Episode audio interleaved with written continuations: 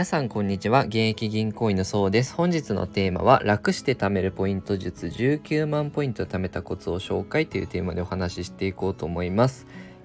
えー、私ポイント貯めるの結構好きなんですけど楽天ポイントね楽天ポイントとか T ポイントとかよく使うんですけど楽天ポイントの累計獲得額見てみたら19万円になってたんですよね、まあ、もう、えー、ちょこちょこ使っちゃうんで今19万手元にあるわけじゃないんですけど累計それだけもらってるんだなっていうのに実感しましてじゃあどうやってそのそれだけ獲得したのかっていうと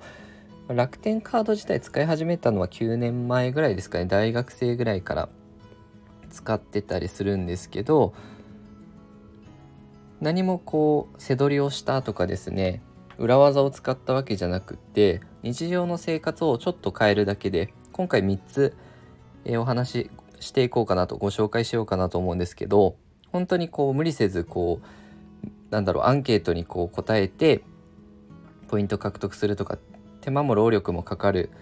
ではなくてなるべく無理なくですね貯められる方法コツを3つご紹介しようかなと思います。でまず1つはですね現金をなるべく使わないっていうのが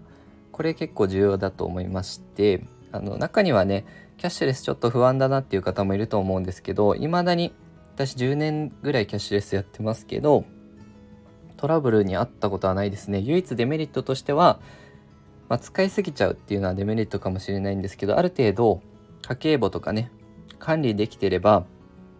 そんなに怖いものじゃなくて日常のどうしても買わなきゃいけないものとか食事とかね食費とかかかるものはなるべくね現金を使わずにクレジットカードとかもしくはあの QUICPay とかね使っていただくと私あのコンビニとかでもあのクレジットカードだとちょっと後ろが気になってね待たせちゃうので QUICPay とかで決済するんですけど iPhone 持ってる方だったらね Apple Pay とかでクレジットカード登録してスマホで決済できるし私 Apple Watch 使ってるのでもうタッチですぐあのサインとかも暗証番号も入れなくていいのでスムーズに決済ができます。でキャッシュレスのいいところは ATM 手数料もね節約にもなるんでいちいちこう財布に残高が減ってきたら下ろしに行くっていう手間。手間と時間、えー、時間と手数料ですね。それも節約になるのでまず現金を使わないっていうなるべくねなるべくカードを使ったりとかクイックペイ使うっていうのが大事かなと思います。でもう一つ2つ目のコツとしては暇な時にキャンペーンにエントリーしましょうっていう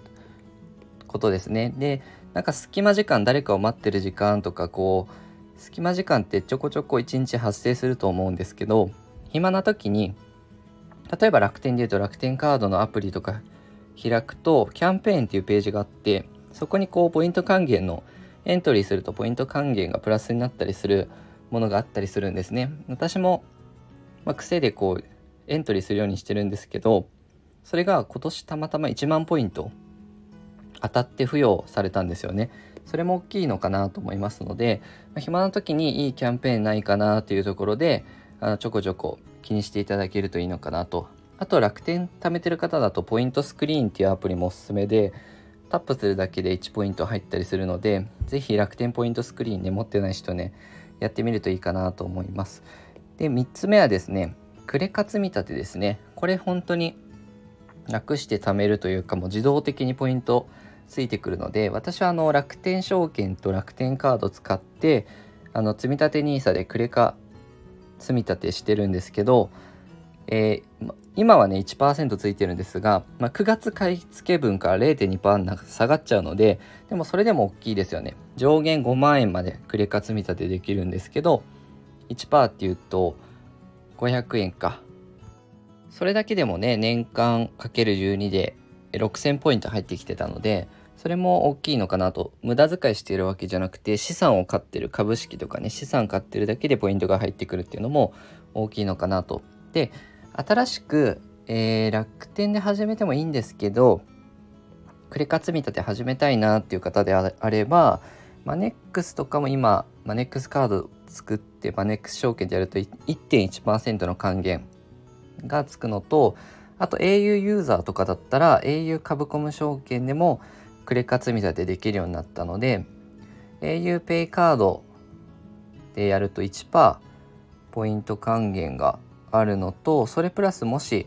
au とか携帯ねキャリア使ってる人だとプラス4%されて月5%もつくんですよね。5%つくと5万円で5%で月2500ポイントもらってかける12すると3万ポイント入ってくるのでそれも大きいかなと。ただね、えー、手数料安いインデックスファンドとかだと証券会社あんまり儲からないので、まあ、これずっとじゃないと思うんですね。早い者勝ちいつかあの終了になったり還元率下げたりすると思うので、まあ、これ早い者勝ちかなと思いますのでよかったら始めてみてください、えー、このようにですね収入を上げること支出を下げること運用することをテーマにですね、えー、配信していきますのでよかったらチャンネルのフォローよろしくお願いいたします。本日は以上です。ご視聴いただきありがとうございました。